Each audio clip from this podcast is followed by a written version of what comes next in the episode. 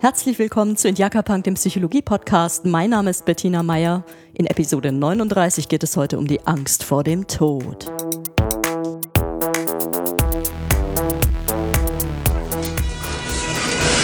Perhaps today is a good day to die. Prepare for rubbing speed! Sir, there's another starship coming in. It's the Enterprise.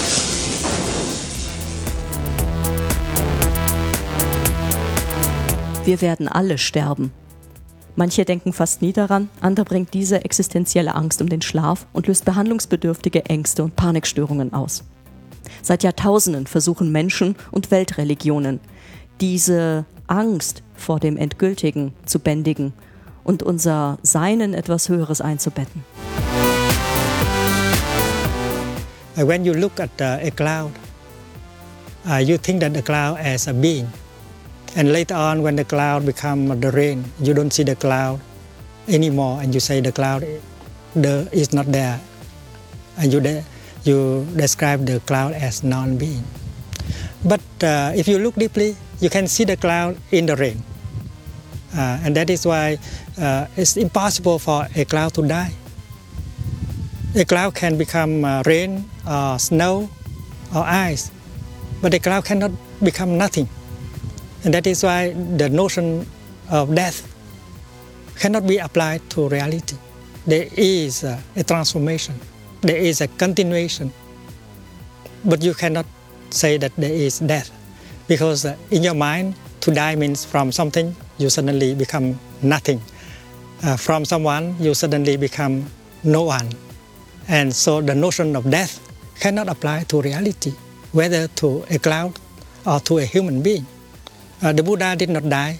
The Buddha only continued uh, by his Sangha, by his Dharma, and you can touch the Buddha in the here and the now. And that is why ideas like uh, uh being born, dying, coming and going, being and non-being should be removed by, by, the practice of looking deeply. And when you can remove these notions, you are free and you have non-fear.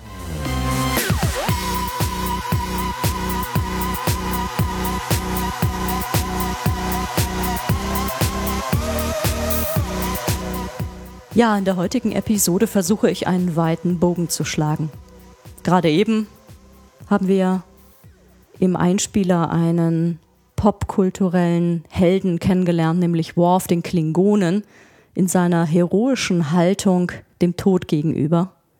Und eben gerade einen buddhistischen Mönch, nämlich Thich Nhat Hanh, der ein Lehrer ist und ein äh, ja, Schriftsteller, wenn man so will, dessen Schriften ich äh, kennengelernt habe durch meine Beschäftigung mit der Achtsamkeitsmeditation. Diese beiden Figuren scheint erstmal nichts zu vereinen, aber ich bin davon überzeugt, beide vereint einen bewussten Lebensstil, eine Grundeinstellung, die aktiv, überlegt und lebensbejahend ist die widerständig kämpferisches Verhalten mit einbezieht und gleichzeitig den Respekt vor allem Leben. Und das ist für mich schon ein Teil der Lösung, wie man die Angst vor dem Tod bewältigen kann. Und darauf möchte ich in dieser Episode eingehen. Wie komme ich dazu, gerade diese Episode jetzt zu machen? Ich stehe unter dem Eindruck der Amokläufe und Terrorakte der letzten Wochen, genauso wie meine Patienten in meiner Praxis. Und es hat mich sehr erschüttert, dass ich in den letzten Wochen immer wieder auch mit verunsicherten Patienten in meiner Praxis zu tun hatte, die sogar teilweise an Therapieabbruch gedacht haben, um nicht stigmatisiert zu werden von ihrer Umwelt. Oder Patienten, die plötzlich tief verunsichert sind, ob in ihnen nicht auch ein Dämon lauert, etwas, das fremdgefährlich werden kann. Aber es gehört schon viel dazu, sehr viel. Und es trifft nur sehr wenige Menschen, die wirklich potenziell fremdgefährlich werden. Seien es Psychopathen, Oder Menschen, die an einer sehr, sehr schweren psychischen Erkrankung leiden, wie der Schizophrenie, wahnhafter Störungen oder einer schweren Persönlichkeitsstörung. Und dazu kommt immer noch ein ganzes Bündel an negativsten Lebenserfahrungen, die diese Menschen haben.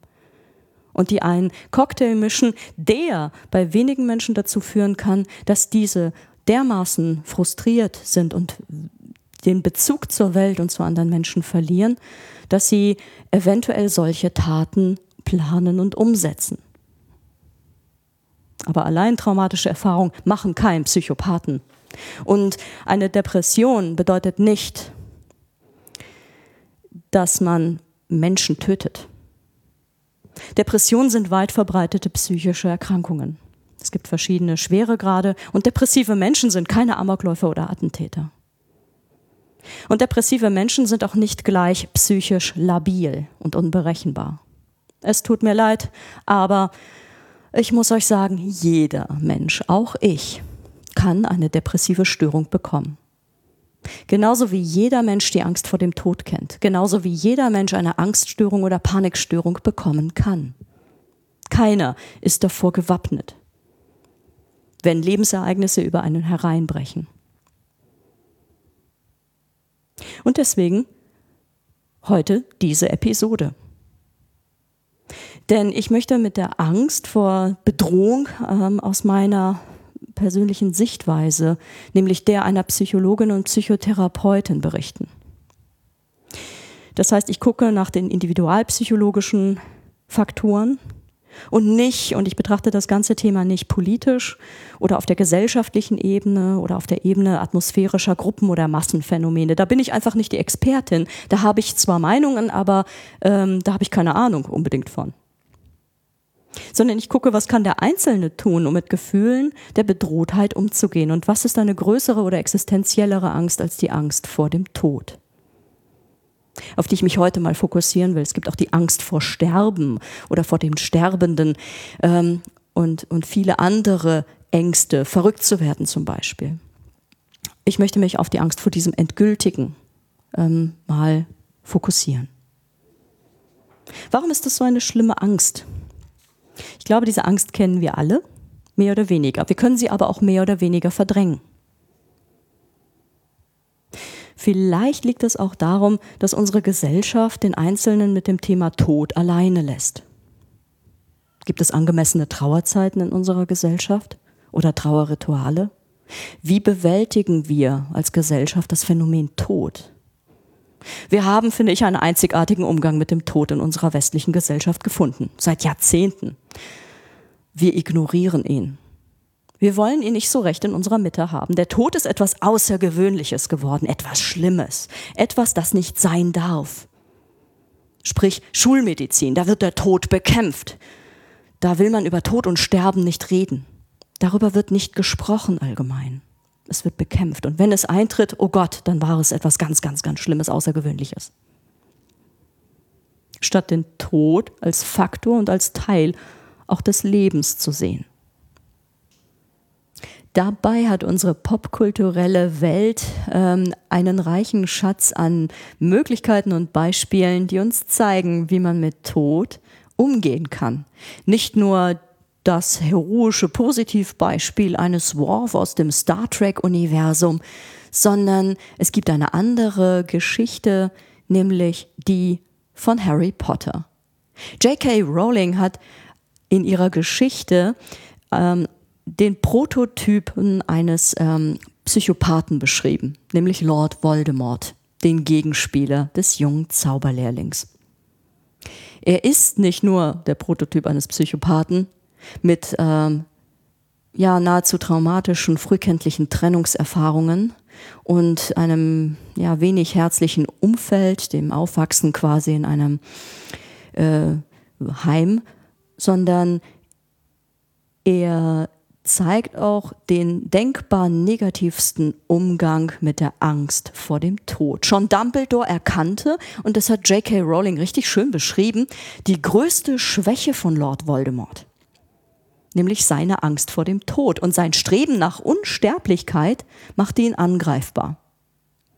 Er wollte seinen Tod niemals wahrhaben. Er hat versucht, ähm, ewig zu leben. Er hat gezeigt, wie man es nicht macht, wie man sich nicht mit dem Thema Tod auseinandersetzt. Interessanterweise ist der Gegenspieler, nämlich Harry Potter, ein Kind mit ganz ähnlichen traumatisierenden Kindheitserfahrungen. Ebenfalls ein, ein Waisenkind, ebenfalls mit traumatischen frühkindlichen Verlusterfahrungen ausgestattet, aber dennoch mit jeder Menge Resilienzfaktoren.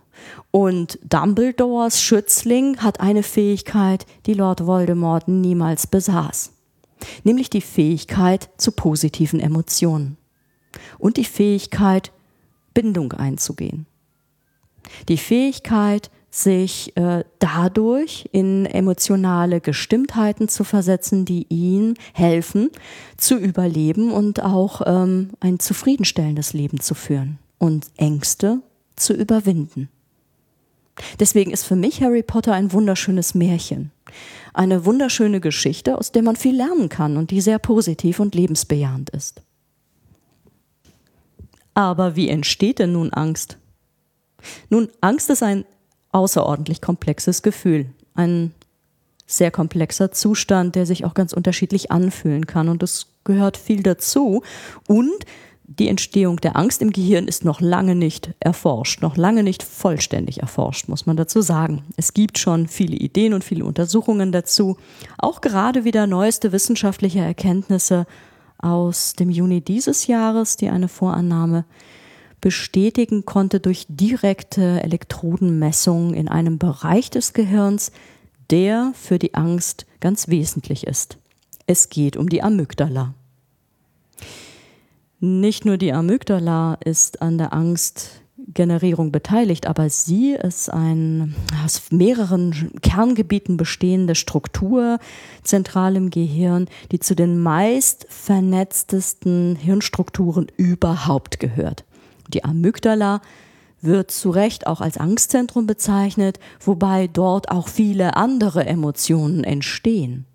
Unter anderem sind diese Verschaltungen hilfreich dabei, Reize zu bewerten, emotional zu bewerten, so dass man zum Beispiel Gefahren erkennbar machen kann und damit sichert die Amygdala und das darin befindliche ähm, Angstzentrum auch die Möglichkeit zu überleben. Denn wenn man Gefahren rechtzeitig erkennt und möglichst schnell, dann ist das natürlich überlebenssichernd. An der Angstreaktion sind aber auch viele nicht angstspezifische Hirnareale beteiligt und viele Nervenbahnen. Ich brauche ja, um Angst als Gefühl wahrzunehmen, ja auch eine bewusste Beteiligung ähm, des sogenannten Arbeitsspeichers. Das sind ähm, äh, Cortexregionen, in denen ich bewusst wahrnehmen kann, dass etwas gerade passiert, dieses Gefühl der Angst. Dazu, dazu muss auch, müssen Erregungssysteme ähm, auch ähm, aktiviert sein, die direkt und der, die Amygdala ist zum Beispiel direkt mit dem Hirnstamm verbunden, steuert autonome Prozesse in, innerhalb des Körpers, die eine körperliche, spürbare, extreme Angstreaktion im Körper ähm, auslösen können, mit Anspannung bestimmter Muskeln, ähm, Ausschüttung bestimmter Hormone und einer ganz starken körperlichen Begleitreaktion, die das Angstgefühl spürbar macht. Diese körperlichen Rückmeldungen werden als Feedbackschleife zurück ins Gehirn gemeldet und es können Angstkreisläufe entstehen, die sich aufschaukeln. Fast jeden Tag habe ich mit Menschen zu tun, die glücklich wären, wenn sie endlich ihre Angst und Panik willentlich kontrollieren könnten. Nur leider ist es so, dass man ein gewisses Ungleichgewicht in den Nervenbahnen festgestellt hat nämlich die Bahnen, die von der Amygdala in äh, präfrontale Kortexbereiche zum Beispiel ähm, äh, hinreichen, die zum Beispiel auch äh, verantwortlich sind für Aufmerksamkeitssteuerung und auch äh, Handlungssteuerung, willentliche Kontrolle, die sind extrem ausgeprägt, aber die Bahnen, die von diesen Bereichen hin zur Amygdala führen, die sind ungleich äh, unbedeutender und nicht so stark ausgeprägt. Das bedeutet, dass ich nicht direkt, willentlich, sofort meine Angst steuern kann. Das erfordert ganz zielgerichtetes, sehr umfangreiches Training und indirekte Strategien. Die Angstwahrnehmung läuft außerdem nicht bewusst ab. Erst kürzlich, jetzt im Juni diesen Jahres, wurde in Nature eine interessante Arbeit einer internationalen Forschergruppe veröffentlicht, die erstmals durch direkte Elektrodenmessung im Gehirn eine Nervenbahn entdeckt hat, äh, die Reize, ähm, die gesehen wurden, also aus dem visuellen Kortex, ähm, zum emotional, zu den emotionalen Netzen, zum Beispiel der Amygdala, ähm, geben und die unglaublich schnell verarbeitet werden. Mm, diese ultraschnelle Übertragung läuft äh, in, im, ist schneller als Hundertstel Millisekunden. Das ist einfach, es ist unglaublich schnell. Also der visuelle Input aus dem visuellen Kortex im visuellen System wird super ultra schnell durch eine, sagen wir mal, mehrspurige Autobahn direkt zur Amygdala geleitet. Diese Inputs, die da laufen, das ist jetzt keine komplexe Wahrnehmung einer Szenerie, sondern ganz im Gegenteil. Es geht um ganz grobe Wahrnehmungen. Erforscht wurde dies interessanterweise, indem einer Patientengruppe ähm, die unter Epilepsie äh, allesamt leiden und deshalb auch äh, an diesem Forschungsprojekt äh, da zugestimmt haben. Da wurde äh, denen wurden Bilder von Gesichtern gezeigt, und zwar angsterfüllte Gesichter. Eine ganz grobe, ähm, schemenhafte Wahrnehmung, die dazu führt, dass diese Angst aber vorbewusst entsteht in diesem Bereich, in dieser Geschwindigkeit kann ich bewusst noch gar kein Angstgefühl erzeugen, sondern ich erlebe einen Reiz, der vorbewusst bereits Angst erzeugt und dann muss ich mich erstmal orientieren mit meinem bewussten Wahrnehmen und gucken, hä, was macht mir denn jetzt eigentlich gerade so eine Angst? Es ist eine wichtige Erkenntnis, dass es das wirklich gibt, diese starken Bahnen, die äh, einen ersten Eindruck erzeugen, bevor ich eigentlich bewusst irgendetwas kapiert habe.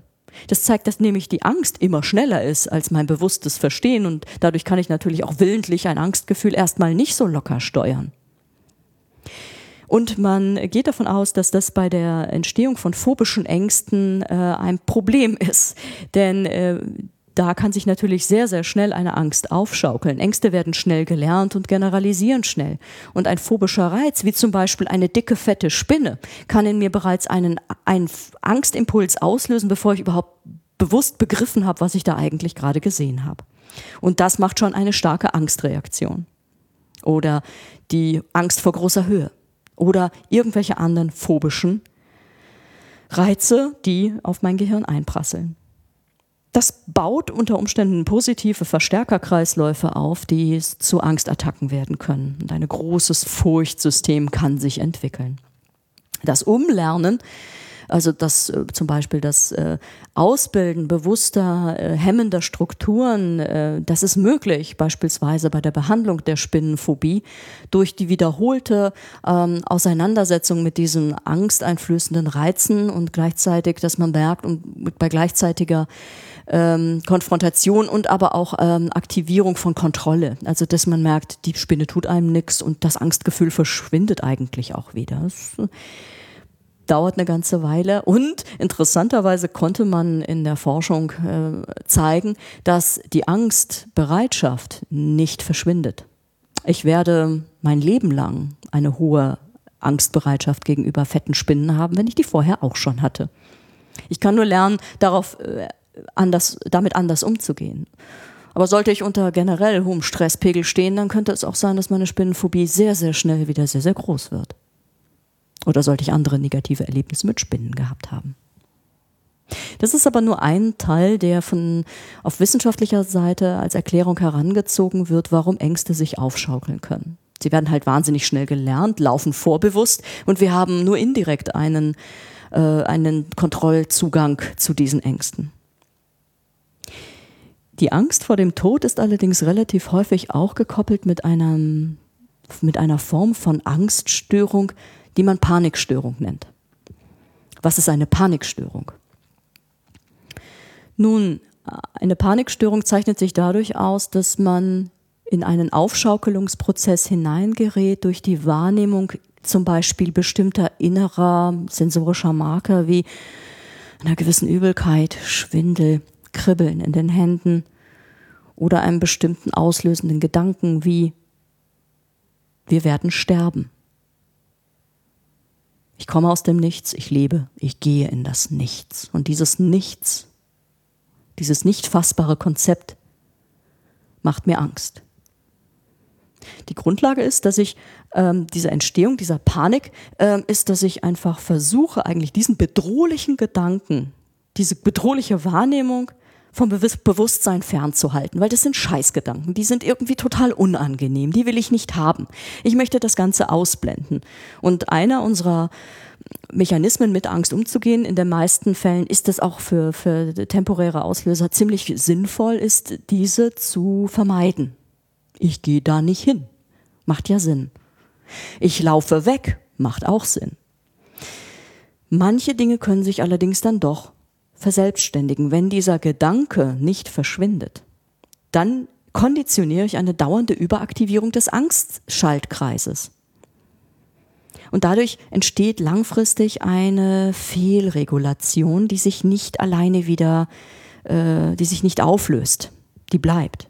Und die Folge sind, wenn ich mit meinen Gedanken alleine bin, häufig zum Beispiel nachts im Bett, wenn ich einschlafen will, wenn ich wieder aufwache von einem schlechten Traum, dass ich plötzlich diesen, mit diesem internen Auslöser ganz alleine hilflos, gefühl, gefühlt hilflos konfrontiert bin, aus diesem Gedanken nicht mehr herauskomme, ihn nicht wahrhaben will und mit einer starken Panik bis hin zu einer Panikattacke reagiere.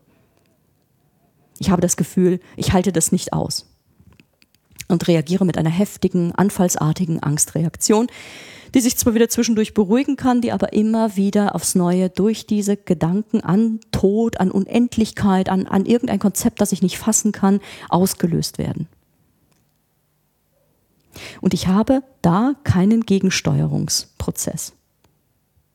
Interessanterweise gibt es Forschung, die belegt, dass Menschen mit einer Panikstörung ähm, auf eine bestimmte Art und Weise generell auf negative Emotionen reagieren. Menschen mit einem so überaktiven Angstsystem reagieren auf alle negativen Emotionen unglaublich sensitiv. Das heißt, auch ähm, ähm, keine angstspezifischen Emotionen, sondern äh, Traurigkeit, Entsetzen, Übelkeit, Ekel, auch sexuelle Erregung. Es gibt ganz viele unterschiedliche Emotionen, auf die jemand mit einer Panikstörung plötzlich negativ reagiert, mit vermehrter Angst. Das ist ein interessantes Ergebnis und zeigt, dass da noch andere Mechanismen mit drin sind. Und dadurch, dass diese Fehlregulation passiert, dass eigentlich diese Gedanken verdrängt werden, ferngehalten werden, gibt es auch keine Aufforderung im Arbeitsspeicher des Gehirns, hey, kümmere dich dringlich um die Hemmung dieser Ängste bitte. Die gibt es nicht. Und damit bleibe ich gefangen in meiner Panik. Und ich versuche, die Gedanken, die die Panikattacken auslösen, zu verdrängen, zu verdrängen, zu verdrängen. Je einsamer ich bin, allein in meinem Bett zum Beispiel, umso schwerer fällt es mir, ähm, diese Gedanken irgendwie loszuwerden. Und da sitze ich nun mit meiner Panikstörung und kriege diese Angst nicht weg. Es gibt dazu eine weitere sehr interessante wissenschaftliche Hypothese des Neurowissenschaftlers Panksepp. Der postuliert aus Tierversuchen heraus ein eigenständiges Paniksystem und trennt dieses von dem sogenannten Furchtsystem. Das Furchtsystem, das ist eben äh, die Spinne, die durch die Gegend kraxelt, also sensorische Auslöser für Furchtreaktionen. Das Paniksystem bringt er in Zusammenhang mit früher Trennungsangst. Das würde bedeuten, dass ähm, das Bedürfnis nach Bindung, das auch überlebenssichernd ist, wenn das frustriert wird, dass das letztlich Panik auslöst und damit ein eigenes ähm, System darstellt, das nochmal anders ist als andere Angstsysteme. Die nutzen überlappende Schaltkreise, aber damit würde postuliert, dass das Paniksystem nochmal etwas anderes ist und eigentlich so eine Art Trennungsangstsystem darstellt. Das finde ich extrem spannend, denn es gibt ein Zitat äh, eines meiner Lieblingstherapeuten, Irvin Yalom, in seiner aktuellen äh, in seinem aktuellen Buch Denn alles ist vergänglich, Geschichten aus der Psychotherapie, äh, schildert er den Beis das Beispiel eines Arztes, der unter Todesängsten extrem leidet. Und ähm, dazu äh, schreibt Jalom in seinem Buch, ich beobachte immer wieder, dass der Umfang der Todesangst eng mit dem Umfang des nicht gelebten Lebens zusammenhängt. Bei diesem Arzt stellte sich letztlich heraus, dass er vor dem Hintergrund äh, eines einer schlimmen äh, Zwangsstörung in einem seiner wesentlichen Grundbedürfnisse frustriert war. Er fand keine Partnerin. Das finde ich spannend, denn das bedeutet, sein äh, Grundbedürfnis nach Bindung wurde massivst frustriert. Ähm, und dadurch hatte er nächtliche Ängste und Angst vor dem Tod. Und das ist ein zweiter wichtiger Punkt. Es gibt äh, sicherlich Ängste, die sich verselbstständigen können, aber Ängste an sich als Symptom können ein Hinweis darauf sein, dass ähm, eine, ein, ein motivationales Ziel im Leben nicht erreicht wird. Und hinter motivationalen Zielen stehen immer Grundbedürfnisse, die wir alle haben, damit wir ein gutes Leben führen können. Und wenn dieses Grundbedürfnis nicht erfüllt wird, dann entwickle ich beispielsweise Symptome starker, vielleicht sogar pathologischer Angst.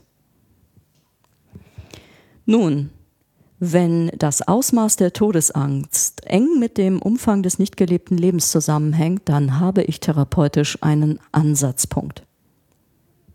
Dann geht es darum, in der individuellen Geschichte des Menschen zu schauen. Da hilft keine standardisierte Angstbewältigungsstrategie, um ein Symptom zu bekämpfen, denn da geht es darum, tief zu schauen in die individuelle Geschichte. Zu schauen, wo erlebe ich nicht mehr bewusst, aber wo erlebe ich eine Frustration meines Lebens, meiner Lebensziele? Wo bin ich nur in der Warteschleife unterwegs und lebe nicht richtig?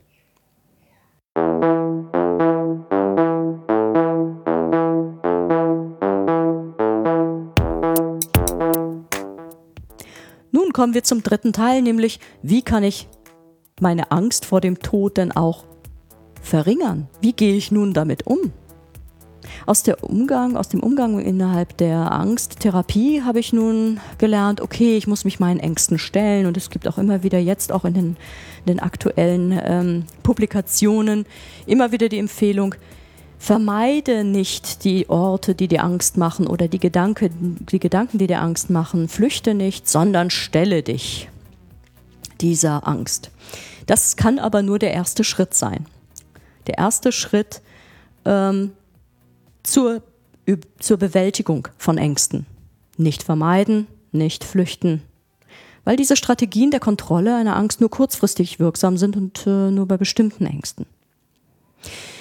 Gut, ich, dann vermeide ich nicht und flüchte nicht, dann fahre ich U-Bahn, dann stelle ich mich den Gedanken an den Tod.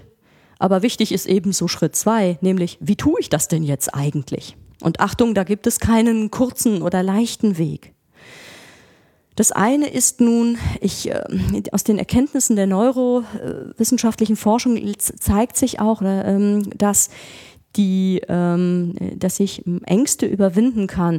Wenn es sich gezeigt hat bei der Forschung an Panikpatienten, dass diese auf alle negativen Emotionen sehr sensitiv reagieren, dann bin ich dazu gezwungen, positive Strukturen zu etablieren, positive Emotionen. Dann brauche ich ein System von Zielen, die die ich, an die ich mich annähern kann, die ich aufsuchen kann und auch ein, eine Emotion, an der ich mich festhalten kann.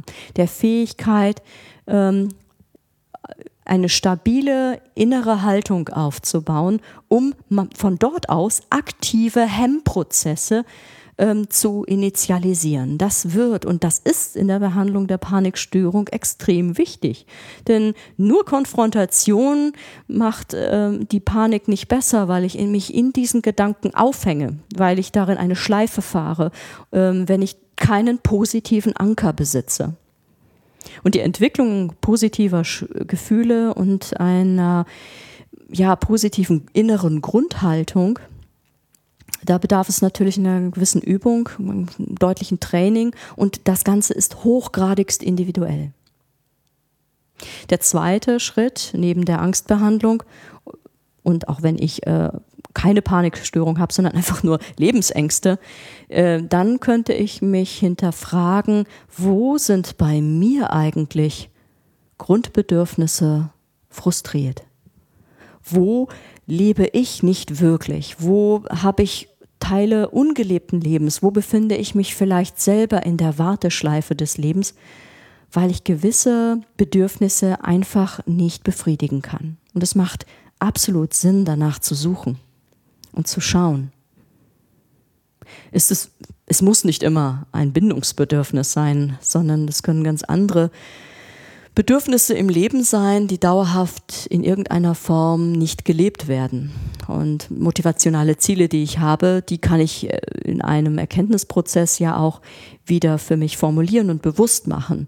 Dazu brauche ich vielleicht eine Psychotherapie, vielleicht aber auch einfach nur gute, tiefschürfende Gespräche mit Menschen aus meiner Umgebung und Feedback und vielleicht auch selber nochmal die, die innere Einkehr und äh, das Schauen und tiefe Schauen, das ähm, liebevolle auf sich draufblicken und zu schauen, hey, wo fehlt mir was? Wo lebe ich vielleicht nicht meine Träume? Wo kann ich schauen, ob ich wirklich mein Leben so lebe, wie ich mir das plane? Oder bin ich irgendwo gefangen in einer Warteschleife, in einem Hamsterrad oder was auch immer, das mich auf Dauer unglücklich hält, weil ich gewisse Ziele einfach nicht erreiche? Dafür, für diese Dinge achtsam zu werden, ähm, das lohnt sich und auf eine bestimmte Art und Weise auf mich drauf zu blicken. Das heißt, dieses tiefe Schauen, von dem Thich Nhat Hanh auch berichtet hat, das setzt sich damit gleich, das auf eine bestimmte Art und Weise zu tun, nämlich mit einer wohlwollenden Art, einer liebevollen Art mir selber gegenüber. Mit einer inneren Haltung, die mutig ist, die sich auch mit Themen wie Tod und Sterben mutig auseinandersetzt. Alle haben Angst. Das Angstsystem kann man nur aktiv hemmen durch einen mutigen Schritt darauf zu schauen. Mut ist nicht die Abwesenheit von Angst. Wenn ich Ganz im Gegenteil, wenn ich mir Angst systematisch abtrainiere, dann würde ich ziemlich gefährlich leben. Das wäre eine Kehrseite. Und äh, auf, der, auf das Angstgefühl würde ich niemals verzichten wollen.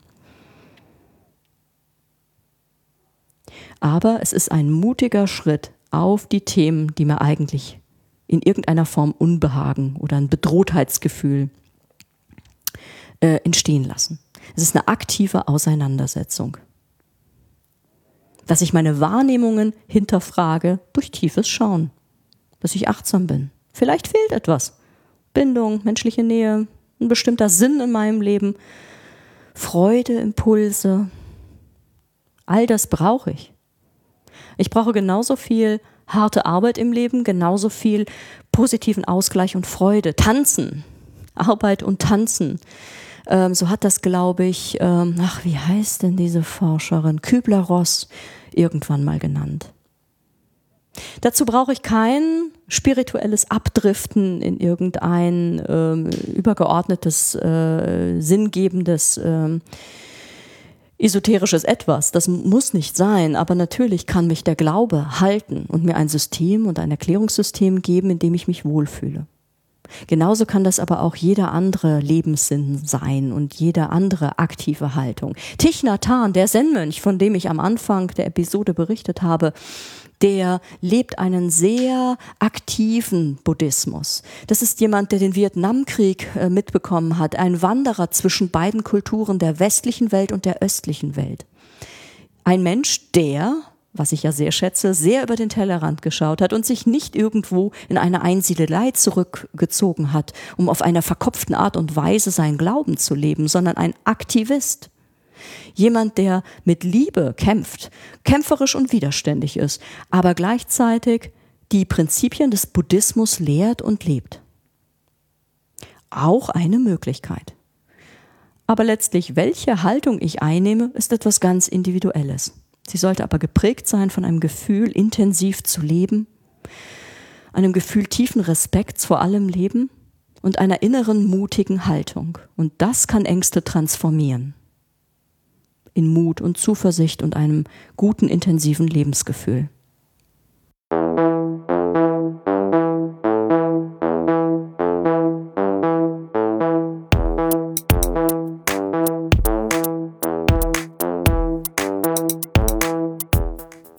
In diesem Sinne hoffe ich, dass ich euch ein paar Impulse mitgegeben habe und ich wünsche euch eine wunderschöne Zeit und ähm, eine angenehmen Restsommer. Bis demnächst wieder. Macht's gut. Tschüss.